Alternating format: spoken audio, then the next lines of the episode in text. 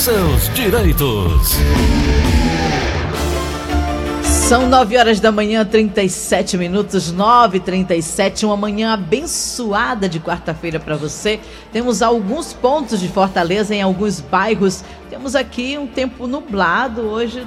A temperatura está bem amena, graças a Deus.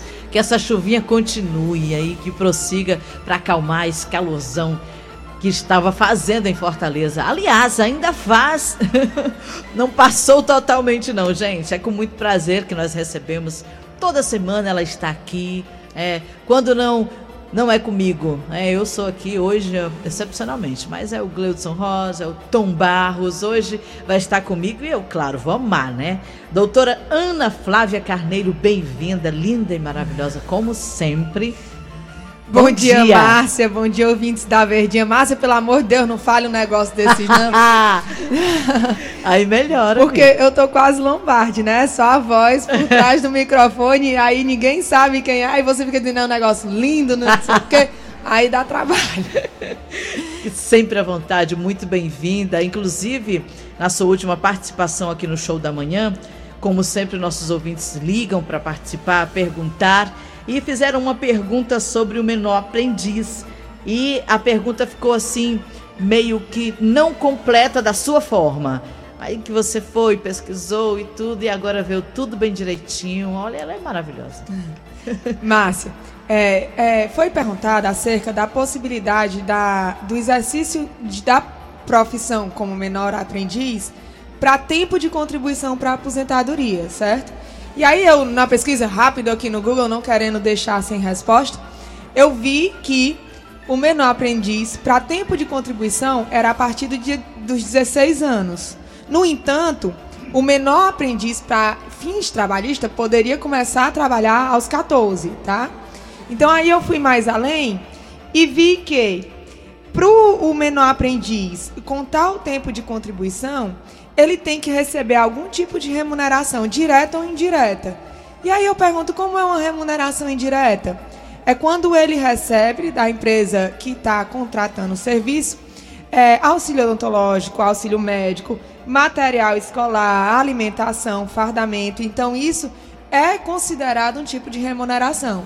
Então, se ele tiver é, comprovação de que recebeu isso, mesmo que não tenha recebido o salário, ele pode sim utilizar esse tempo para fins de carência de tempo de contribuição para solicitar o benefício junto ao INSS.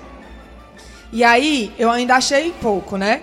Porque eh, não só existe menor aprendiz, existem pessoas que trabalham, mesmo criança, a gente sabe que lugar de criança é na escola, mas existem crianças que trabalham, e, e pergunta-se, como é que fica a situação deles para com o INSS? Teve decisão que estabeleceu o quê? A contribuição, o exercício da profissão, até a data de 14 de março de 67, pode ser computada aos menores de 14 anos de idade.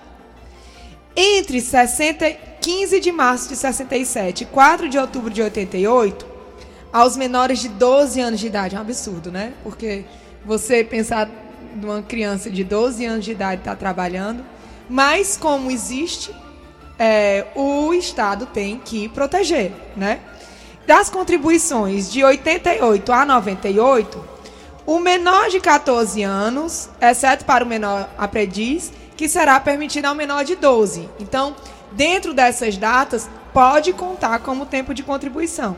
E a partir de 16 de dezembro de 98, aos menores de 16 anos, salvo para o menor aprendiz, que pode ser até os 14 anos, tá?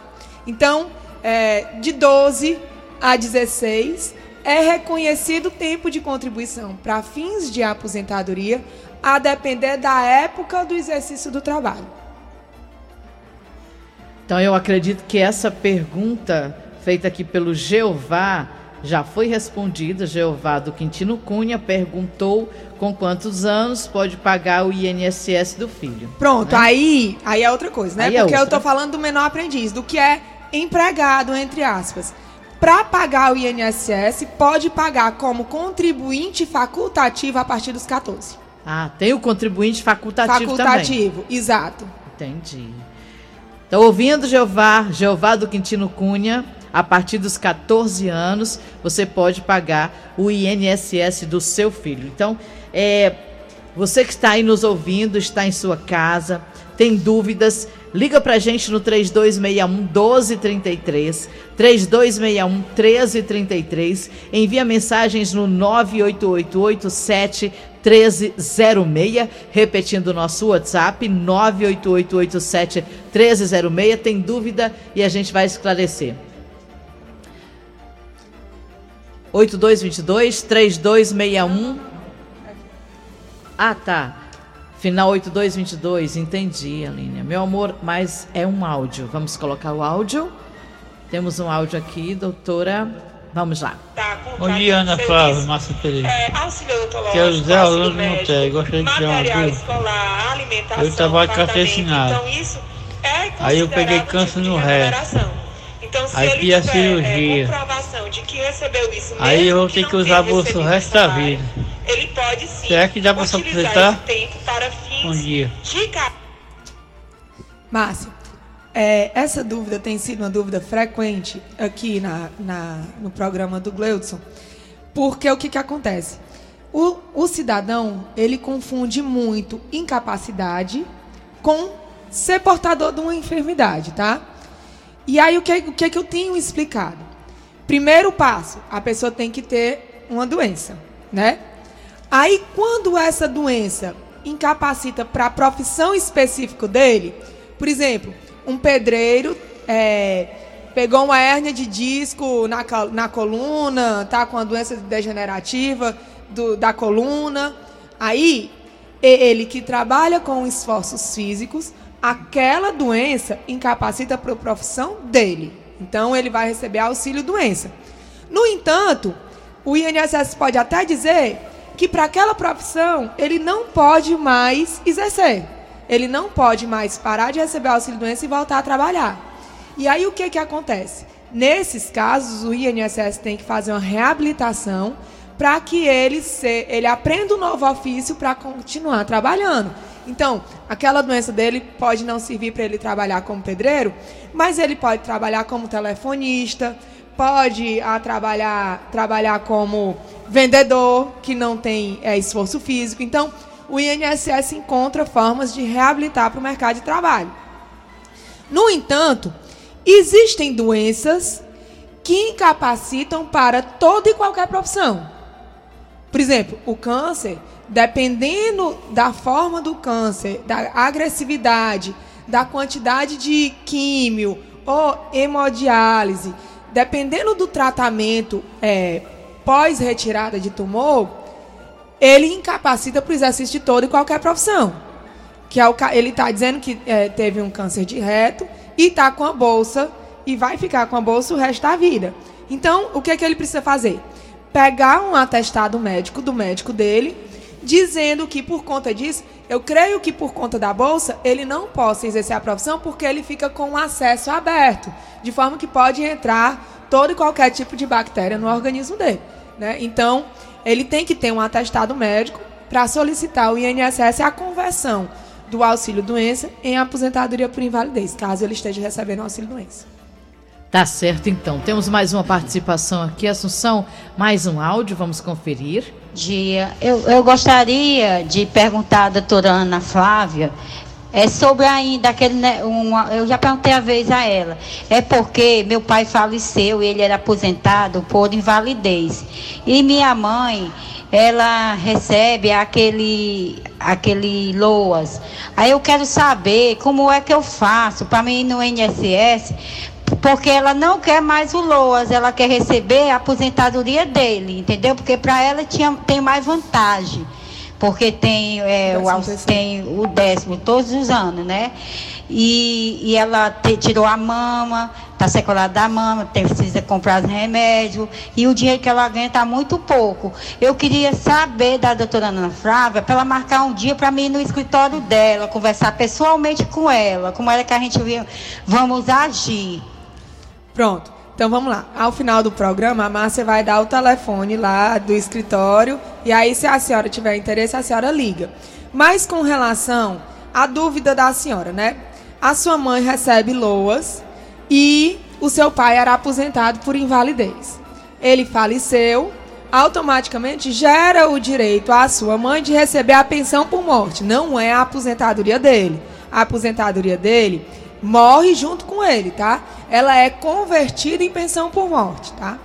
Mas de fato, como acho que a senhora já ligou aqui, eu já expliquei, o benefício de pensão por morte, ele não pode ser acumulado com LOAS. Existem casos, Márcia, que o INSS concede LOAS indevidamente, que o segurado tem direito à aposentadoria ou auxílio doença, algum benefício previdenciário, e o INSS finda por conceder LOAS, né? Então, é, se ela recebe LOAS porque não, nunca pagou o INSS, então efetivamente ela não pode receber o LOAS e a pensão.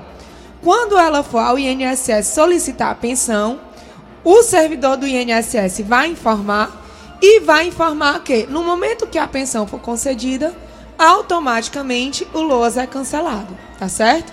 Então o procedimento é esse, não pode receber os dois benefícios. Importante também, Márcia, que LOAS não gera pensão. O LOAS é um benefício assistencial pago ao portador de deficiência ou ao idoso com, é, com mais de 65 anos de idade que comprove ter a renda inferior a um quarto salário mínimo. Esse benefício não gera pensão.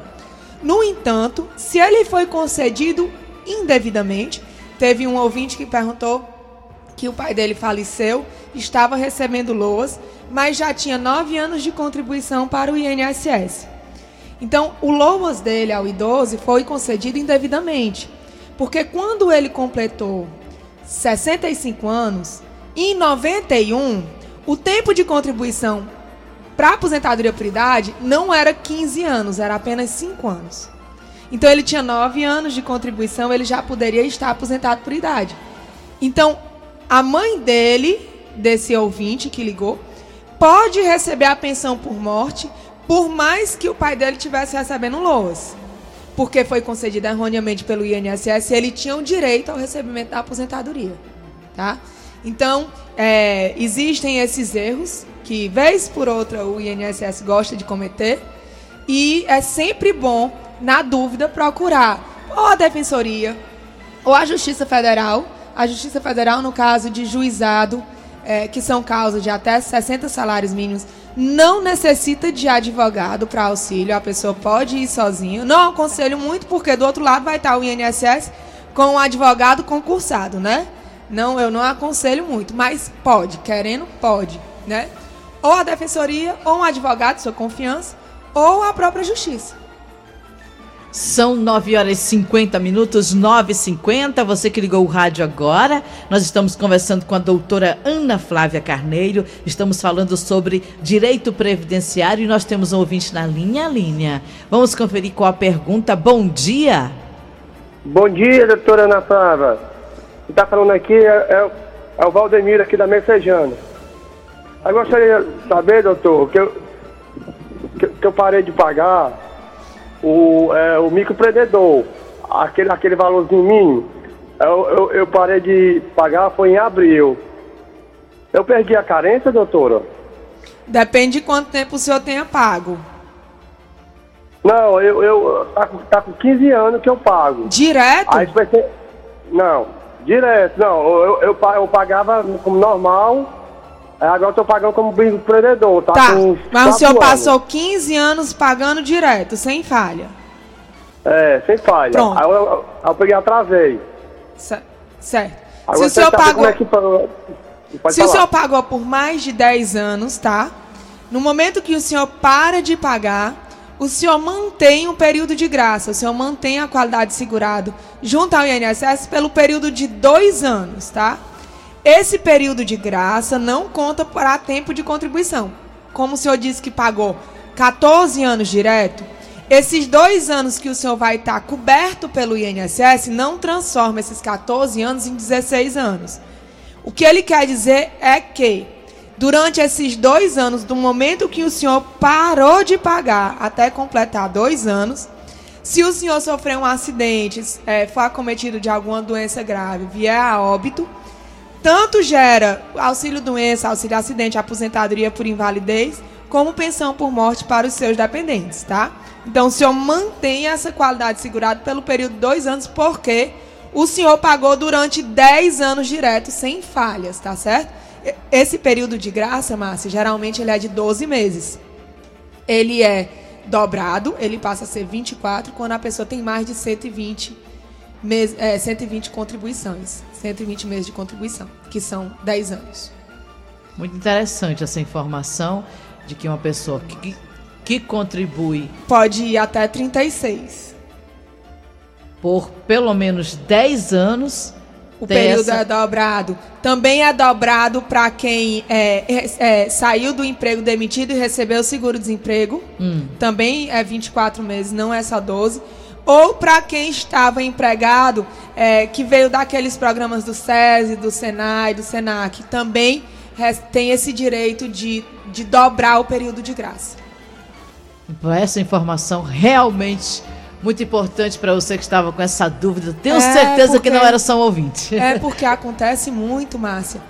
É, nós sabemos, é, o Brasil passou durante um bom período em crise financeira. Nossa. Então, muitas pessoas perderam o trabalho e não conseguiram de imediato outra realocação, né? Exatamente. Então, é bom saber, porque nesse período, se acontece algum infortúnio, saber que ainda mantém a qualidade segurada para solicitar auxílio do INSS. Ouviram?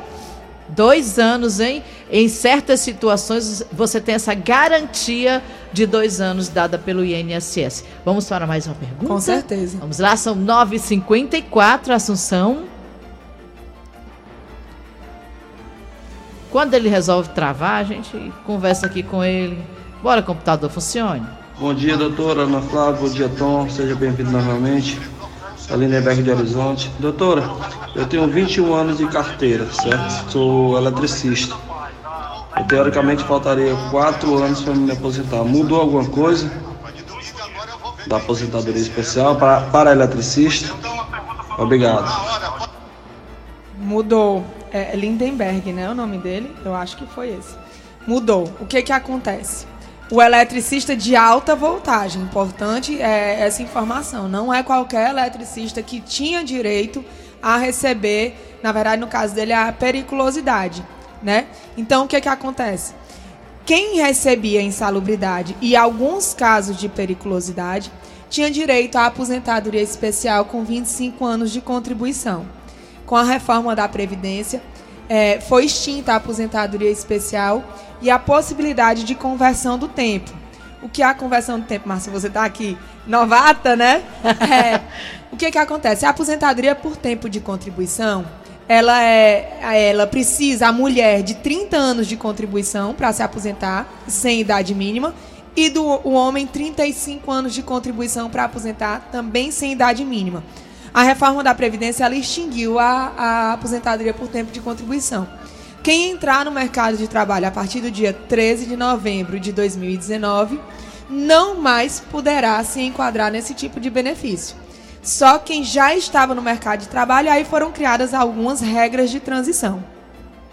Com relação à aposentadoria especial, para pessoas que estão sujeitas à insalubridade, alguns casos de periculosidade, esse tempo, 30 anos para a mulher e 35 anos para o homem, é reduzido para 25 anos.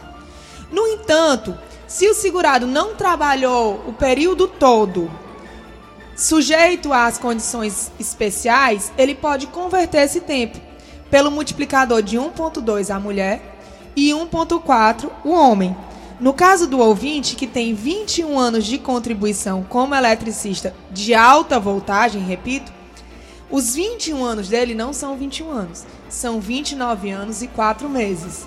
Ganha muito, certo? Sendo que isso aqui, essa conversão, só pode ser feita até o dia 11 de novembro desse ano.